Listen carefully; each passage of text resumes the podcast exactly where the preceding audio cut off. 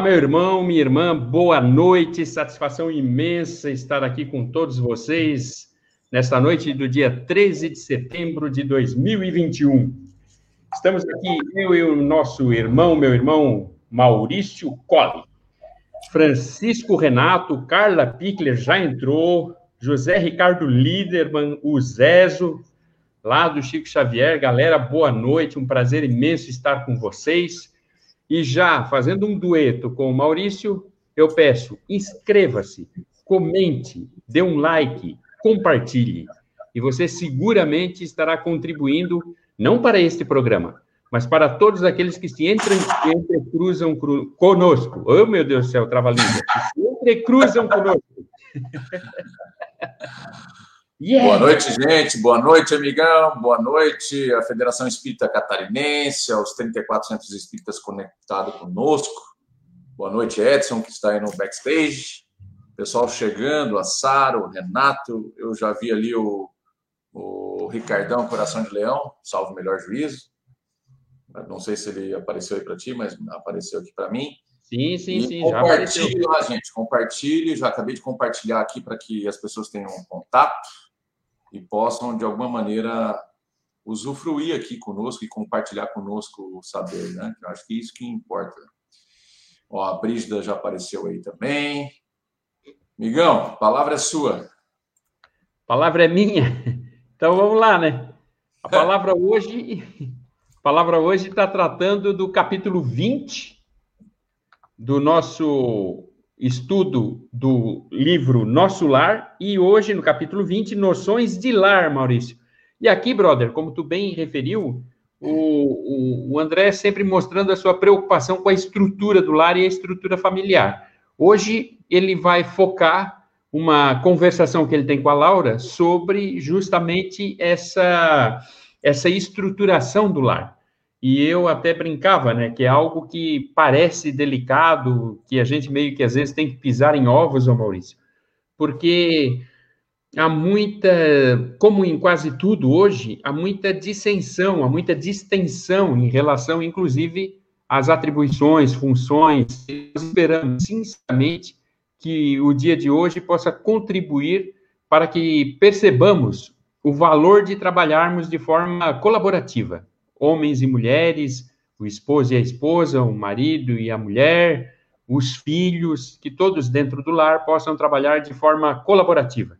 E é assim que ele propõe, é, que a Laura, no caso, né, a avó, a, é a, a mãe do Ulisses, que ela propõe, que ela propõe que seja feita essa reflexão sobre a função do, do homem e a função da mulher dentro do lar. Eu acho muito interessante, muito rico, ainda mais nesse período que a gente vive. E, meu amigo, meu irmão, minha galera que está aí conosco, nós vamos descobrir que o senhor Allan Kardec, como em tudo, era um precursor dessa, desse direito de acesso igualitário aos direitos, tanto de homens quanto de mulheres. Vamos lá? Bora. Bora lá. Queres falar aqui ou, ou posso. Pode ir desenhando, amigão. Tá. Então, ele, ele começa é, fazendo uma, uma, uma reflexão com a Laura, dizendo o seguinte: desempenhando tantos deveres, a senhora ainda tem atribuições fora de casa? E ela diz que sim, que eles vivem numa cidade de transição. Aqui já é um indicativo. Vivemos numa cidade de transição, portanto, como foi refletido, inclusive, pela Carla no estudo da semana passada, não se trata de, uma, de um ambiente onde os espíritos são todos 100%, espíritos perfeitos, tal e coisa e coisa e tal. Se trata de um ambiente muito similar aqui à Terra, e claro, com uma variante positiva, que é aqueles que adentram em nosso lar são espíritos que ou estão em convalescença e, portanto, tiveram um, um desejo de serem auxiliados, ou são espíritos que já estão há longo tempo num processo, como diz a própria Laura, de transição, e, portanto, já estão relativamente estabilizados.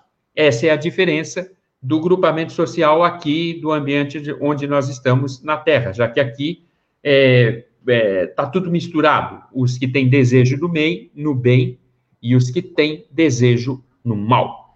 Então, ela abre com essa reflexão. E aí ela começa, ela, né, no meio da fala, ela diz o seguinte: as almas femininas aqui assumem numerosas obrigações. Não é muito diferente, né, meninas, como vocês estão vendo, lá e cá. As almas femininas aqui assumem numerosas obrigações, preparando-se para voltar ao planeta ou para ascender às esferas mais altas. E, a, e ele questiona se a organização doméstica é a mesma, é idêntica à organização doméstica na Terra. E ela, então, ad, é, chama a atenção para esse detalhe, né? Ela diz: olha, o lar terrestre aqui de há muito se esforça por copiar nosso instituto doméstico. Mas os cônjuges por lá, com raras exceções, estão ainda a moldar o terreno dos sentimentos, invadidos pelas ervas amargosas da vaidade pessoal e povoado de monstros do ciúme e do egoísmo. Então, aqui, nesse trecho, e depois a gente vai trabalhar isso melhor, Maurício, nesse trecho, ela já indica o, o ponto nevrálgico, o elemento central que tanto permite que um lar se estruture, quanto aponta as razões pela qual um lar se desestrutura. E o ponto central, agora eu vou dizer uma coisa que é vai surpreender todo mundo. Eu espero que tenha gente, não tenha ninguém sentado em banquinho, senão vai cair. Tem que estar todo mundo sentado numa cadeira com espaldar.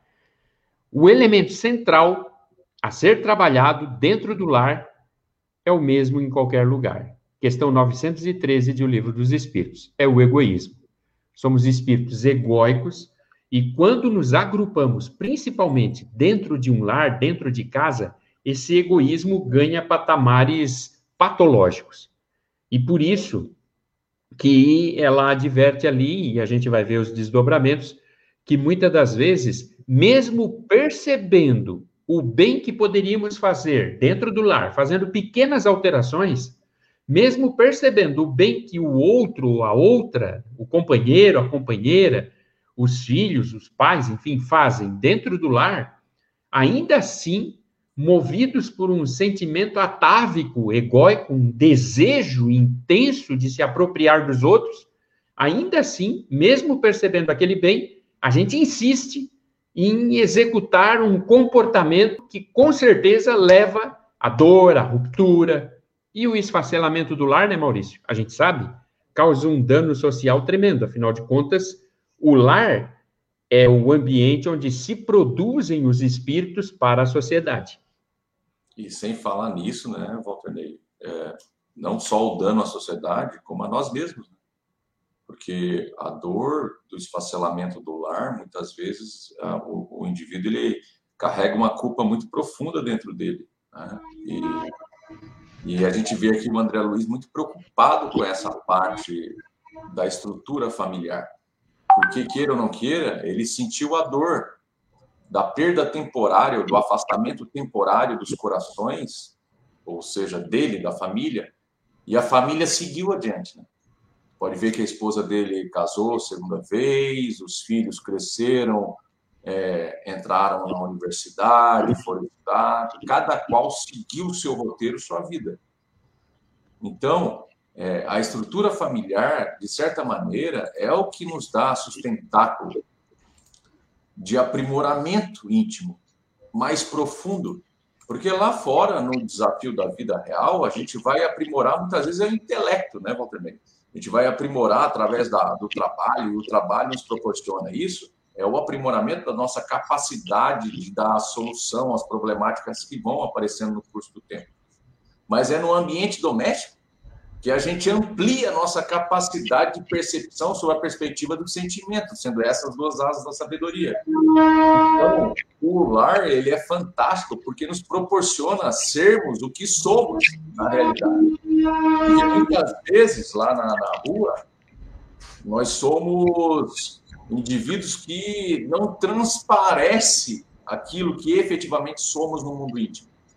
Então, por uma necessidade de de, digamos assim, uma relação social mais salutar, uma relação social menos impactante. A gente é lá na rua muitas vezes aquilo que não é dentro do lar. Dentro do lar a gente acaba se mostrando efetivamente o que somos. Por isso que ela vai dizer ali, a, a, a Laura, a dona Laura, vai dizer que os maiores monstros da é, ruptura desse ambiente familiar são as ervas daninhas lá da vaidade pessoal. Então, olha só que interessante. Poxa, é, a gente começa muitas vezes a nossa relação lá, eu me lembro lá quando eu tinha meus 18, meu, eu comecei a namorar com 16 anos, olha, e casei com a, com a esposa que eu comecei a namorar com 16 anos. Então, tu vai vendo o seguinte, que cada qual, sob a perspectiva do ambiente profissional, vai seguindo o seu curso, né? Então, há uma tendência muito forte do homem fazer um aprimoramento a nível de universidade, pós-graduação, mestrado, doutorado. Ele, ele galga degraus que são importantes é, para o aprimoramento intelectual. E muitas vezes, quando o homem galga esses degraus, ou degraus, ele acaba assim, vai descendo e se considerando superior ao cônjuge que está ali do lado, né? Que é, cada qual tem sua função, é isso que a gente vai estudar aqui. Mas a vaidade vai tomando conta dele. Às vezes ele, ele conquista uma posição social, conquista é, uma atividade profissional de relevo, passa a ganhar recurso financeiro considerável, começa a se tornar referência, de repente, na sua área, portanto, começa a brilhar sobre a perspectiva profissional, e a vaidade vai tomando conta do indivíduo, e o indivíduo vai deixando de lado a companheira que foi o, a, aquela mulher que, de certa forma, é, auxiliou nesse processo de aperfeiçoamento sobre a perspectiva intelectual. Porque, cara, quantas mulheres no mundo renunciam ao seu aprimoramento intelectual para que o seu marido faça, sabe? Que foi o, caso do meu lar, por exemplo. A minha esposa acabou renunciando às suas atividades dela como o aprimoramento intelectual nas universidades para que pudesse dar espaço para que eu pudesse fazer, porque na época não havia recurso financeiro para tanto.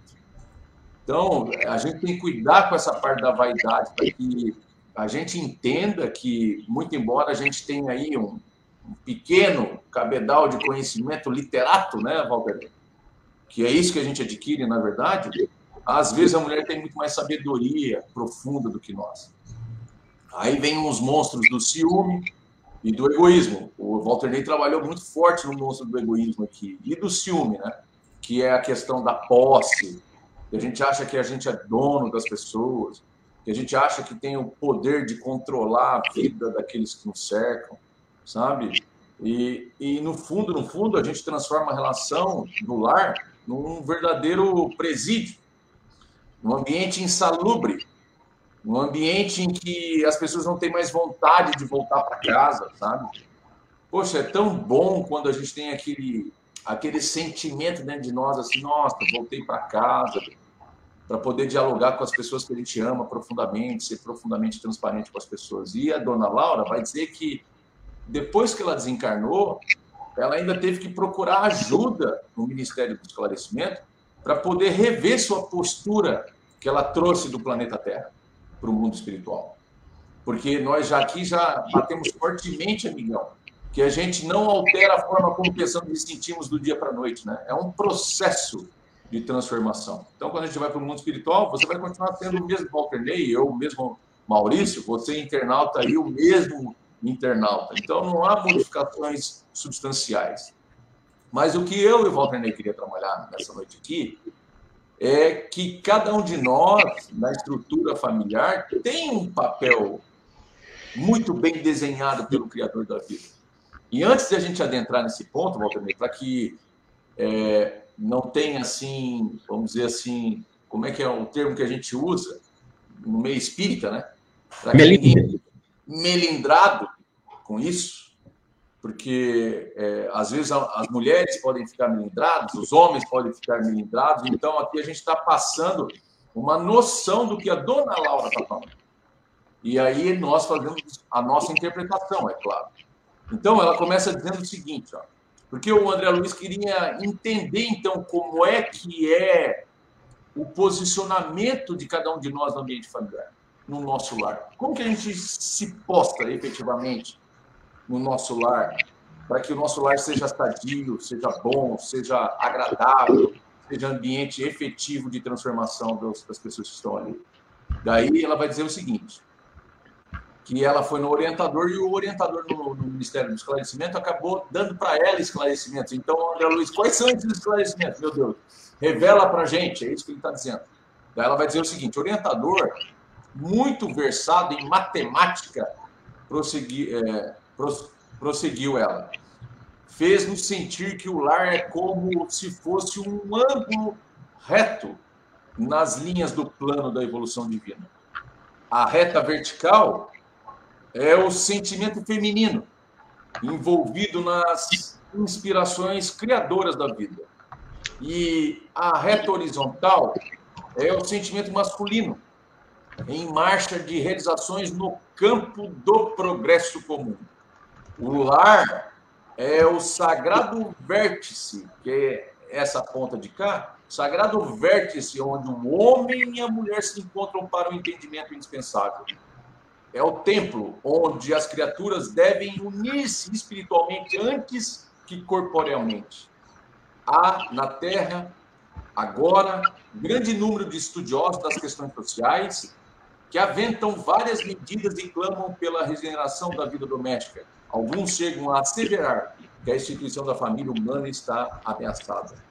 Importante considerar, entretanto, que, a rigor, o lar é a conquista sublime que os homens vão realizando vagarosamente, onde nas esferas do globo o verdadeiro instituto doméstico baseado na harmonia, da, na harmonia justa, com os direitos e deveres legitimamente partilhados, na maioria, os casais terrestres passam as horas sagradas do dia vivendo a indiferença ou o egoísmo feroz.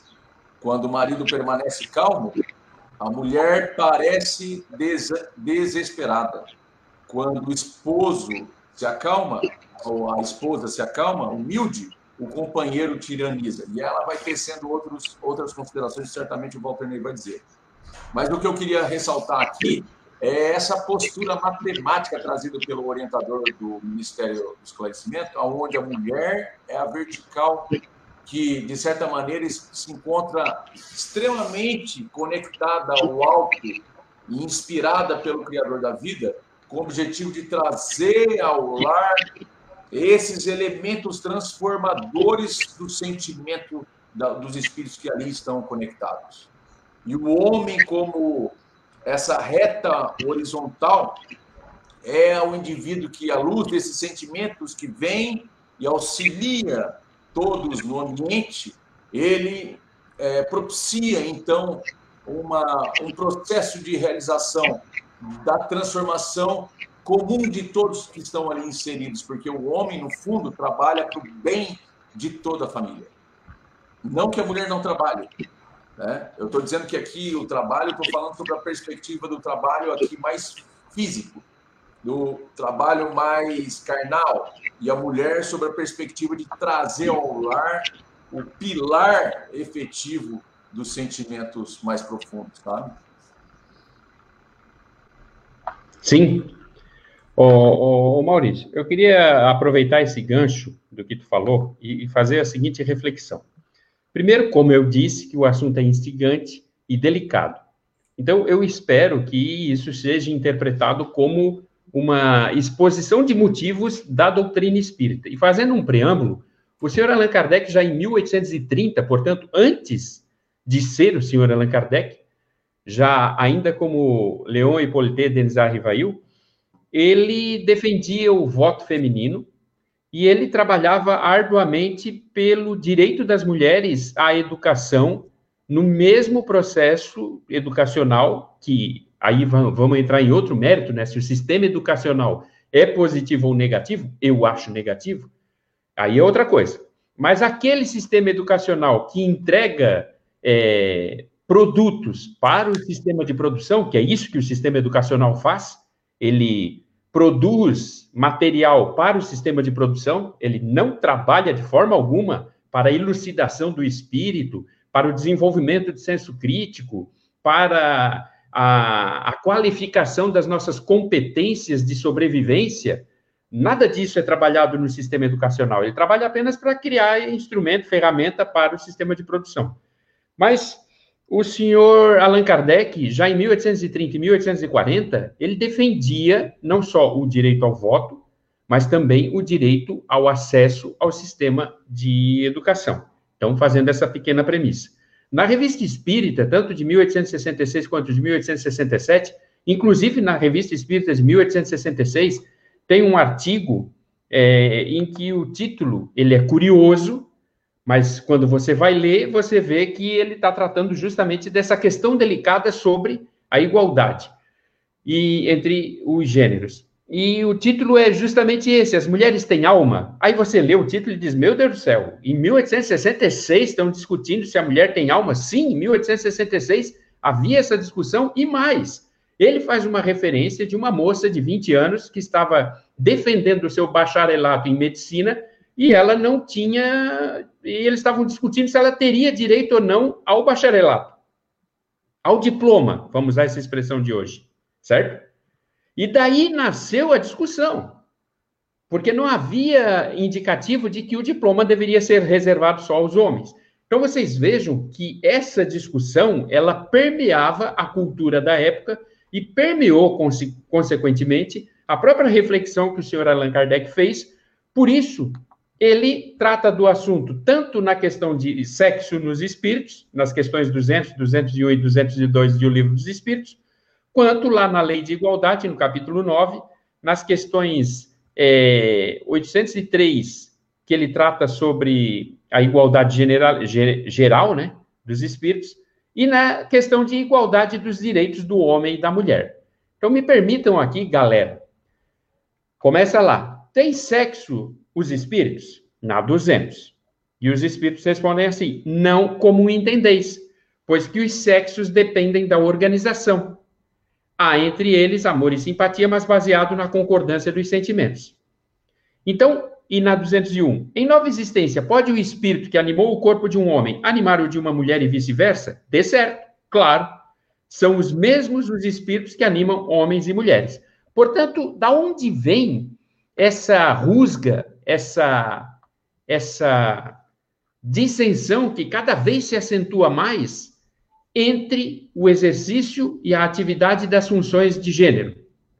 Seguramente que isso não vem de processos naturais. Seguramente que isso vem de uma construção teórica. E essa construção teórica, não se enganem, como muitas das construções teóricas, ela tem uma motivação por trás. E a motivação, até agora, não apresentou os resultados que se diziam positivos. Vejam a questão 803. Perante Deus, são iguais todos os homens? Homens aqui são homens e mulheres. Sim, todos tendem para o mesmo fim e Deus fez suas leis, atentem para isso, fez suas leis para todos. Dizeis frequentemente, o sol, luz para todos, e enunciais assim uma verdade maior do que em geral pensais. Eu estou trazendo esse preâmbulo porque quando a gente entra aqui no texto e a senhora, a dona Laura, vai lá e ela começa a fazer essa reflexão que o Maurício trouxe, em que é, ela poderia fazer essa analogia, o lar se afigura como uma junção de ângulos, né? O vértice vertical, ele indica o sentimento feminino, ou seja, ele representaria o feminino envolvido nas inspirações criadoras da vida. Enquanto que o vértice horizontal, ele representaria o sentimento ou a expressão masculina, em marcha na realização do campo do progresso. E aí nós começamos a adentrar num campo difícil, porque se debate muito se há funções que seriam mais próprias para um e funções que seriam mais próprias para outra, para outros. Hoje, na nossa sociedade, no nosso contexto.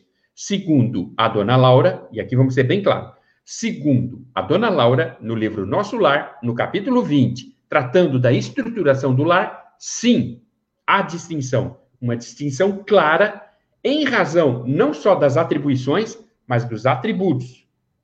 E aí ela diz: o lar é o sagrado vértice onde o homem e a mulher se encontram para o entendimento indispensável. Que entendimento indispensável seria esse? Se não o entendimento de aproveitar essas duas qualidades, essas atribuições, conjugá-las como se fosse um convênio, daí que os casamentos, as uniões que se dão em razão do amor, elas são retratadas como convênio. E um convênio, ele, ele tem por característica a união de esforços para alcançar um objetivo comum, para atender uma finalidade comum. Esse é o elemento que define, é um conceito que define convênio. Convênio é uma conjugação de esforços para atender um fim comum.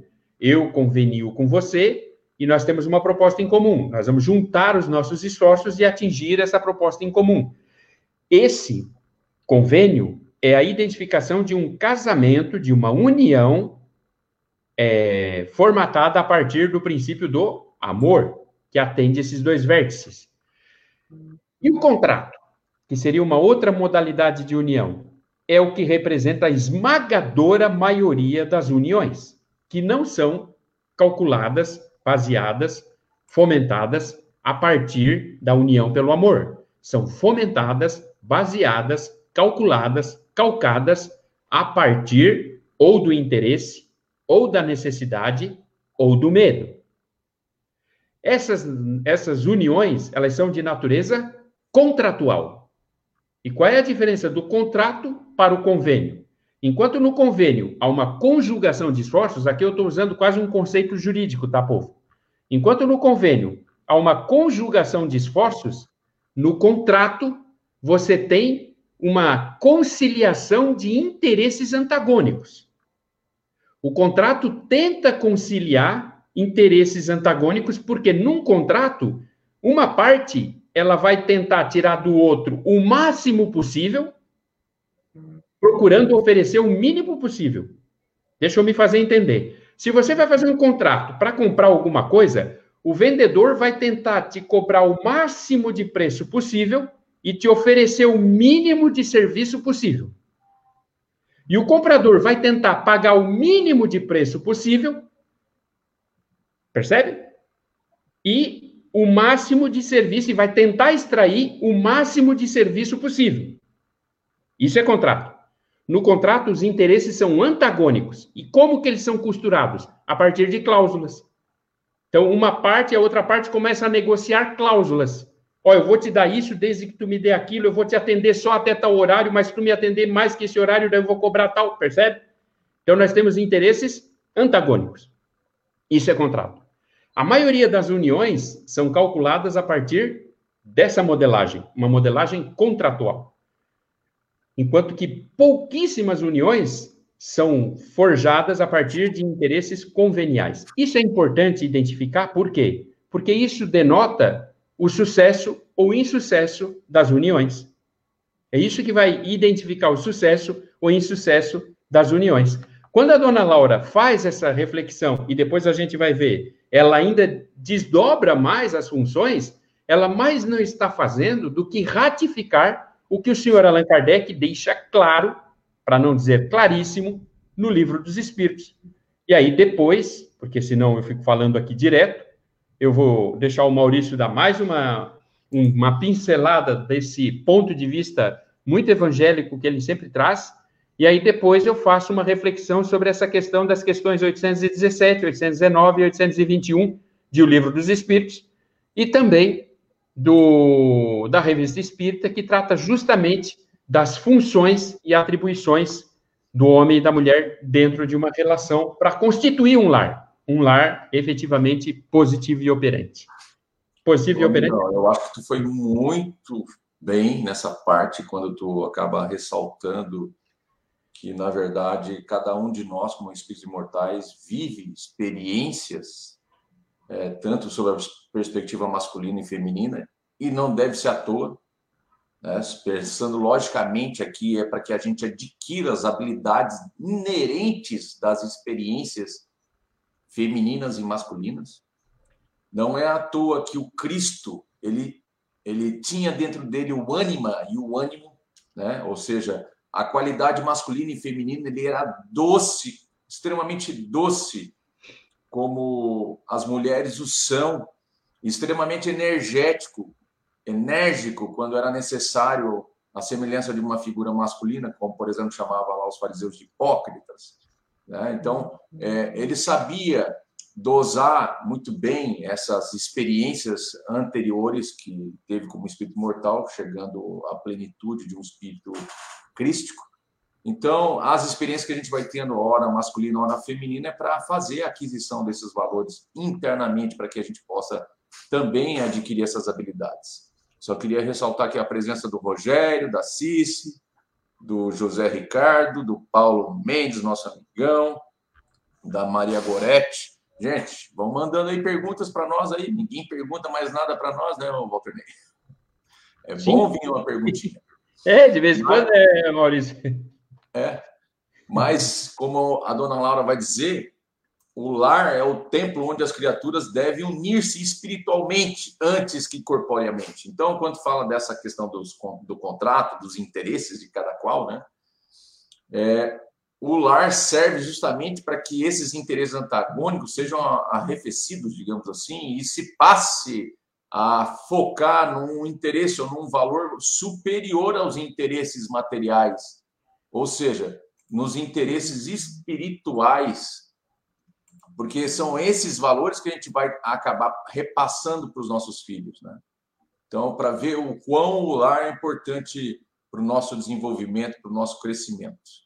Dona Laura ainda chega a dizer aqui que o homem e a mulher aprenderão no sofrimento e na luta.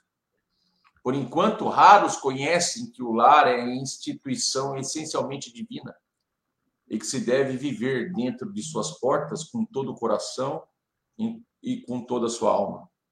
Enquanto as criaturas vulgares atravessam a florida região do noivado, procuram-se mobilizando os, os máximos recursos do espírito.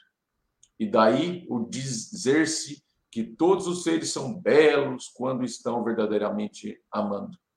O assunto mais trivial assume singular encanto nas palestras mais fúteis. O homem e a mulher comparecem aí, na integração de suas forças sublimes. Mas, logo que o recebe a bênção nupcial, a maioria atravessa o véu do desejo e cai nos braços dos velhos monstros que tiranizam o coração. Não há concessões recíprocas, não há tolerância e, por vezes, nem mesmo fraternidade. E apagar-se e apaga-se a beleza luminosa do amor quando os cônjuges perdem a camaradagem e o gosto de conversar.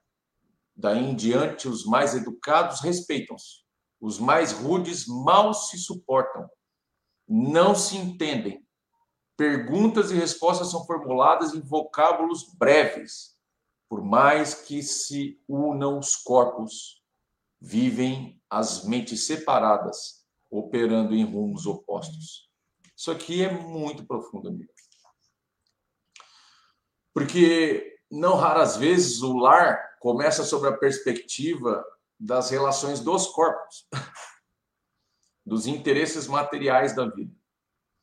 Então, por um período, esses interesses são mantidos, e é evidente que enquanto há ali interesses pautados nos interesses materiais, eles estão sendo é, atingidos, é, se mantém uma certa estrutura, mas a partir do momento em que não se atinge mais essas estruturas, a partir do momento em que as criaturas já não se olham mais com olhos de amor mais profundo, com olhos de, de verdadeira fraternidade, dos corações, a gente vai percebendo que a tolerância vai acabando, a fraternidade vai acabando, o amor vai acabando, vai perdendo de fato a, carama, a, a camaradagem e até o ponto de a gente sequer mais dialogar entre cônjuges. E aí o respeito se vai embora, é, as respostas são curtas e se destrói a relação porque os corações eles não estão mais conectados no objetivo espiritual, entende? Comum. Então, como morre o objetivo espiritual comum, porque às vezes essas almas nem mais leem o evangelho no lar, são incapazes de fazer uma menção ao Cristo no seu ambiente doméstico. A gente vai vendo que tudo isso vai morrendo. E o que a gente percebe aqui, amigão, é que é fruto da escolha e decisão de nossa, sabe?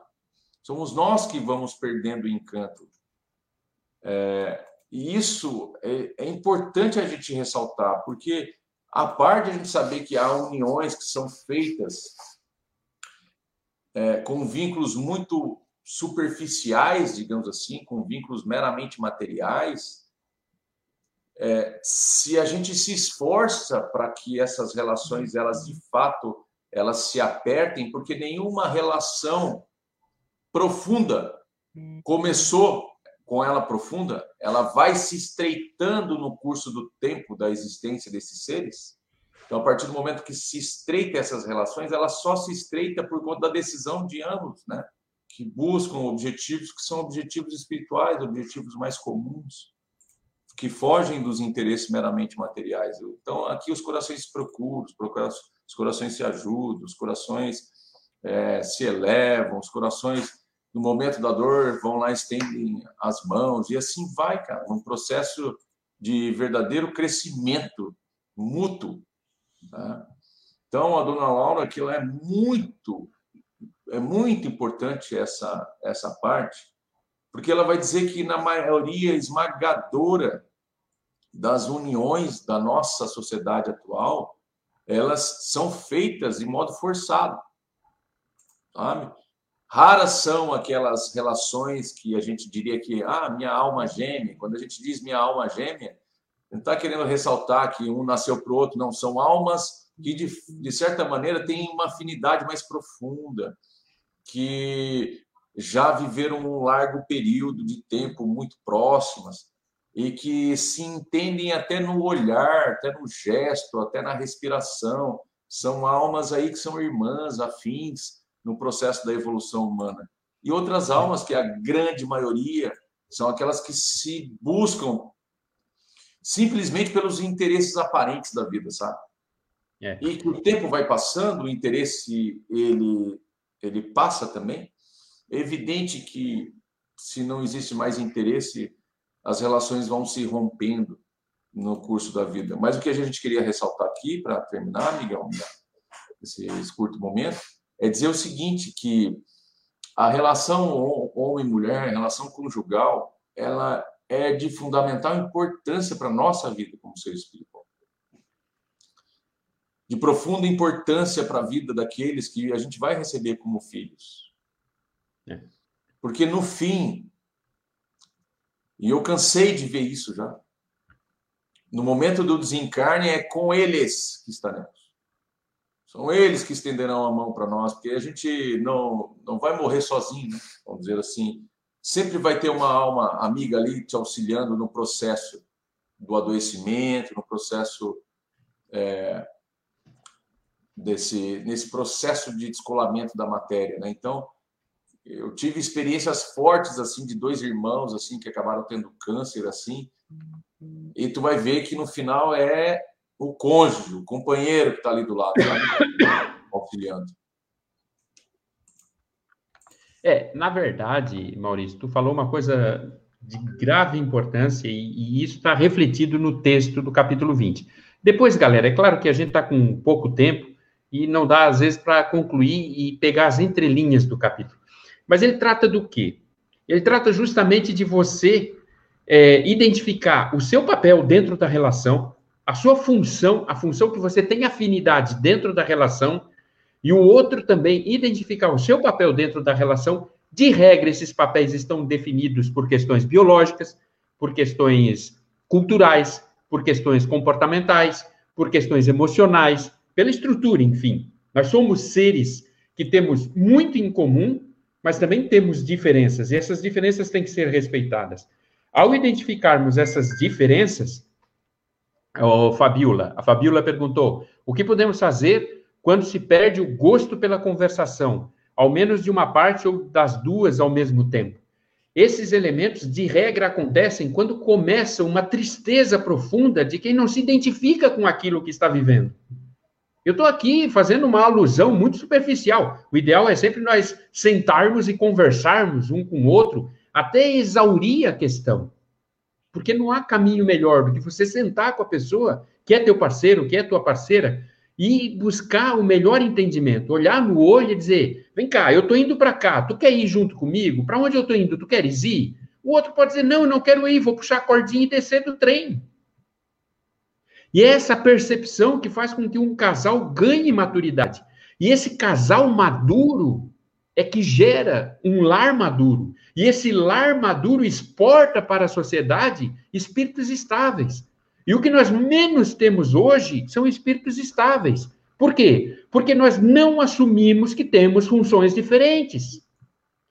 Porque nós não aceitamos e às vezes nos violentamos porque queremos apenas satisfazer ou o ego ou a imagem esses dias eu ouvi, é, aconteceu uma cena que parece burlesca. É trágica, mas parece burlesca.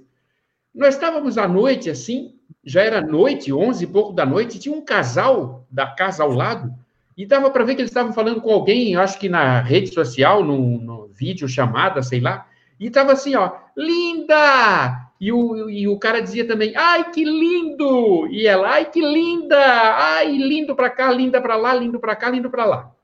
E todo mundo, lindo! E, mas por tudo que é de mais sagrado. De repente deu para tu ver que desligaram a câmera, porque deu para ouvir a mulher dizendo assim: porque eu não aguento mais, porque é o inferno, porque é diabo de vida. Meu, é uma superficialidade para atender a quem? Me diz. Então você fica ali na frente de uma câmera, lindo, linda, Instagram. né? E, e rede social e tudo. Desligou. Agora, sentar, olhar um para o outro. Vem cá, para onde eu estou indo? Tu queres ir? Ou como Jesus fez com Pedro: Pedro, tu me amas? Às vezes a gente chegar para a pessoa e dizer assim: Olha só, meu companheiro, minha companheira, tu me amas? Aí, como disse um amigo meu, né? Eu, hein? Não vou arriscar, vai que ela disse que não. Deixa assim. Teve uma vez que eu fui fazer uma exposição há muito tempo numa escola e tinha um casal assim, dava para ver que os caras estavam casados há uns 50 anos. Daí eu assim, vocês sabem qual era o sonho da tua companheira, do teu companheiro antes de te conhecer? Porque antes de te conhecer, ele era uma pessoa. Ela era uma pessoa, ele tinha um sonho, ela tinha um sonho. Qual era o sonho da tua esposa, por exemplo, antes de te conhecer? Daí o cara disse com a maior seriedade, cara. Ele disse assim: o sonho dela era casar comigo. por que, que isso é trágico? Porque ele acreditava que ela não existia. Uhum. Percebe? Então, a, o, o traje cômico dessas uniões é justamente isso, que não há uma espécie de dizer assim, olha, por tudo que a gente passou, por todas as nossas vivências, como diz ali a, a, a Laura, a dona Laura, qual é, o, qual é o meu papel aqui dentro da relação? Porque a partir do momento que tu identifica o teu papel, questões 817, 820 de O Livro dos Espíritos, né? Qual é o meu papel? Qual é a minha função? O que, é que me cabe aqui dentro desse, dessa relação? Olha, eu vou fazer isso e eu vou fazer isso. Tá tudo certo para ti? Tá ótimo. Então eu cuido disso, tu cuida daquilo. Parece que hoje está impossível tu lidar com isso. Parece que hoje é impossível uma mulher, por exemplo. Aí os caras dizem, ó, viu? Discurso identitário, porque está reforçando o papel da mulher. Gente, eu não estou reforçando o papel da mulher. Tem estudos que apontam que onde elas podem fazer escolhas, como nos países escandinavos, a mulher continua escolhendo mais profissões que estejam afetas a, a questões voltadas a pessoas. Então, mesmo onde elas podem fazer escolhas para serem engenheiras, elas continuam fazendo escolhas para a área das humanas. Então, e por que isso? Porque está ali. Nós temos uma forma de agir e reagir que é diferente, não há nada de errado. E essa discussão, ela tem que ser interna, ela tem que ser do casal. Porque é esse casal que vai estruturar uma família. Eu fico imaginando a filha lá, a pequena lá, a filha desse casal que eu acabei de citar. Como é que vocês acham que essa menina cresce? Ela olha o pai e a mãe na frente da câmera, linda, lindo. Desligou a câmera, fico se pegando, se matando. E essa menina, ela vai, pro, ela vai ser entregue para a sociedade. E ela vai crescer. E ela vai encontrar um rapaz. E ela vai casar. E ela vai reproduzir. Ah, vai reproduzir filhos? Não, vai reproduzir o comportamento. comportamento. É. Então, é muito melhor, muito mais saudável que o casal diga assim: olha, para mim está tudo certo. Tu quer fazer desse jeito? Quero. Eu também quero. É nesse aspecto que aquele espaço ali está tratando. Esse capítulo 20 está tratando desse ponto. Olha, o lar é o elemento fundamental para que você tenha a perspectiva e tenha a identidade masculina, a identidade feminina, porque é isso que faz com que a gente cresça e tenha essa referência. É, Não e é... aqui, né, e aqui, aqui, a gente não está tratando assim, a mulher tem que é, é, fazer serviço de mulher. Ninguém está falando isso, né? O que a gente está falando aqui é que a mulher tem um papel especial. Sim, está tá ali, né, Maurício? Maurício? Está aqui. Ela, tá ele, questão 821. Então, se tu tiver com ele aberto aí, dá uma lida ali na questão 821 de O Livro dos Espíritos. Ele está dizendo ali. Ele está dizendo claramente isso que tu estás reforçando, né? Da, da, da, da, função que, ele, que os espíritos perguntam, a função da mulher e do homem. Uh, os espíritos, não, o senhor Allan Kardec pergunta. Na 821. as funções a que a mulher é destinada pela natureza terão importância tão grande quanto as deferidas ao homem? Sim, maior até.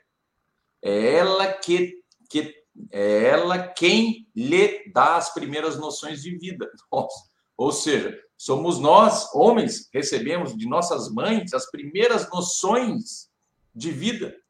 É isso é. que o, o, mundo espiritual está dizendo. Mas o que, que a gente fez? A gente desqualificou isso. Exato. Valeu a pena? Tanto nós homens quanto as mulheres desqualificamos essa função superior da mulher.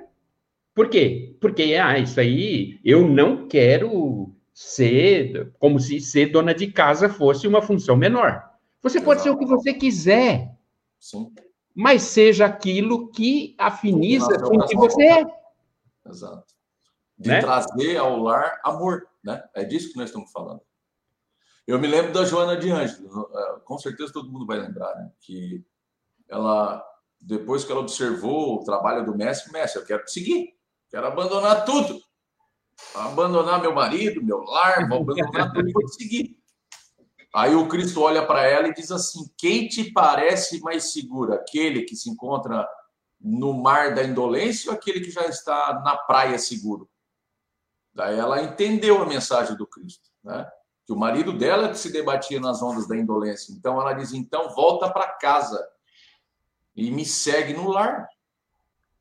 Né? Então é, como que a gente vai, de fato, conseguir implantar o reino de Deus na terra? Na rua? Ou dentro de casa? Sim. Transformando o né? nosso ambiente num ambiente doméstico saudável para as pessoas que se encontram conosco, dando estrutura emocional, sentimental, estrutura efetiva para a pessoa, sabe, Walter Ney? Eu me lembro do meu irmão, uma vez, ele, ele chegou assim, é, ele estava numa grande reunião assim, porque ele é um cara que viajava muito para o exterior e tal.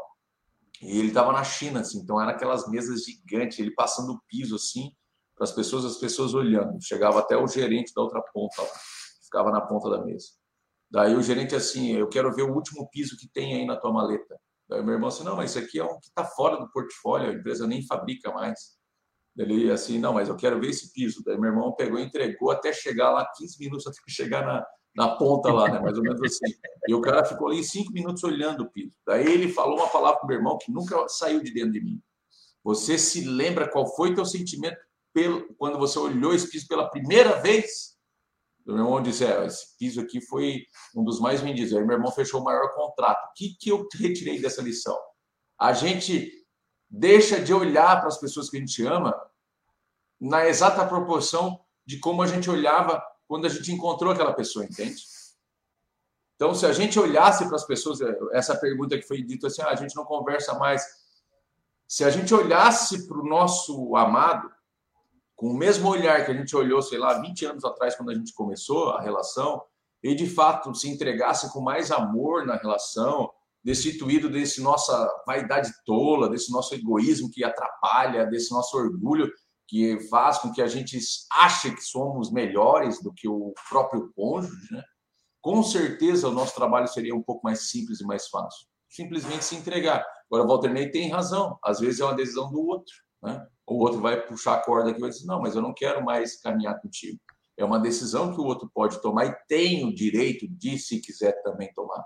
Agora, nos cabe, é, e é isso que o Evangelho trabalha profundamente, fazer a nossa parte para transformar o nosso ambiente num ambiente de luz, de paz e de amor. Sim, não há dúvida. E assim, eu queria só fechar o raciocínio, já que nós estamos encaminhando para o final, é, com uma fala da Dora Encontre, em que ela faz essa reflexão, sabe? Que ela diz o seguinte, que a filosofia espírita, nos princípios fundamentais da filosofia, do pensamento, da estruturação do espiritismo, há uma ideia clara que salva o espiritismo de qualquer retrocesso de desigualdade. Primeiro, porque nós somos espíritos, e segundo, porque nessa condição nós não temos nenhuma das variantes, entre aspas, né, identitárias. Nós não temos sexo, nós não temos cor, nós não temos é, peso, nós não temos tamanho, nós não nada. Nós somos espíritos. Esse é o elemento central que nos nutre, que nos move e, ao mesmo tempo, nós passeamos por todas as ambiências. E se nós desenvolvermos isso de forma contundente, de forma vertical em nós, aí nós atingiremos o ideal de, de igualdade. Aí nós atingiremos o ideal de diversidade, porque nós nos reconheceremos todos em nós, em cada um de nós. E ao nos reconhecermos todos em cada um de nós, nós estaremos aptos a conviver com a diversidade. É essa percepção que a doutrina traz como elemento central, elemento central, elemento motriz do nosso processo de convivência. Não há espaço para nenhum tipo de opressão, não há espaço para nenhum tipo de antagonismo, não há espaço para nenhum tipo de discriminação em razão de algum tipo de diferença aparente, porque em essência somos muito, muito irmãos e irmãs. Em essência, nós somos o que somos, espíritos em prol, em jornada, né? Melhor dizendo, para a evolução. E qual é a diferença, Maurício? Tu falou uma hora ali sobre essa questão, às vezes, né, de, dos sonhos e tal, do casal. Eu que caiu ou Maurício que caiu? Ou todo mundo caiu? Ou estamos sem internet? É... Carla, me diz aí, quem estava tá vendo aí, me disse se foi eu que caí ou se foi o Maurício, porque eu estou falando feito um louco. então, eu vou seguir falando, eu não sei se eu caí ou se foi o, o Maurício. Ah, então eu estou aqui, então foi o Maurício. Valeu, obrigado, Rogério. Obrigado, Sara. Então, como eu estava dizendo, enquanto o Maurício não volta, é que nós estamos dentro de um processo e esse processo vai muito centralizado à questão do objetivo que nós estabelecemos. Se o meu objetivo é visitar lixeiras, todo o meu caminho será entre lixeiras. Agora, se o meu objetivo são as estrelas, todo o meu caminho será o universo. É isso que muitas das vezes faz com que a gente é, minimize ou torne tão pequena a jornada. Porque nós ficamos nessa nessa luta pequena, nessa coisa da filigrana, nessa coisa de usar o provérbio, o pronome, falar da cor, falar, ah, não, mas isso é necessário para afirmação, para afirmação. Tem certeza? Você já foi ver a fonte de todas essas teorias, a origem das teorias, como elas surgem, como elas são defendidas? Nós temos que buscar a essência das coisas. E a essência das coisas é aquilo que nos separa, nos une. E o que efetivamente nos une? Está sendo trabalhado? Está sendo constantemente exercitado? O próprio lar hoje, ele é feito de uma estrutura que nos une ou que nos separa? Ele nos identifica ou ele nos faz perder identidade? É isso que o capítulo 20, de forma integral, está tratando. Ele está tratando é dessa. Deixa eu só fechar aqui o raciocínio. Ele está tratando. Deixa eu ver se o Maurício voltou. Não voltou. Ele está tratando é dessa possibilidade de o lar se converter num ambiente harmônico em que as diferenças sejam transpostas e atrás, por detrás delas, da diferença do homem, da função de homem, da diferença da mulher, da função de mulher, por detrás delas, nós identifiquemos a função do espírito. E o filho, quando olhe para o pai, quando olhe para a mãe, veja um ente acolhedor, fazendo, executando atividades diferentes, pode ser, mas sempre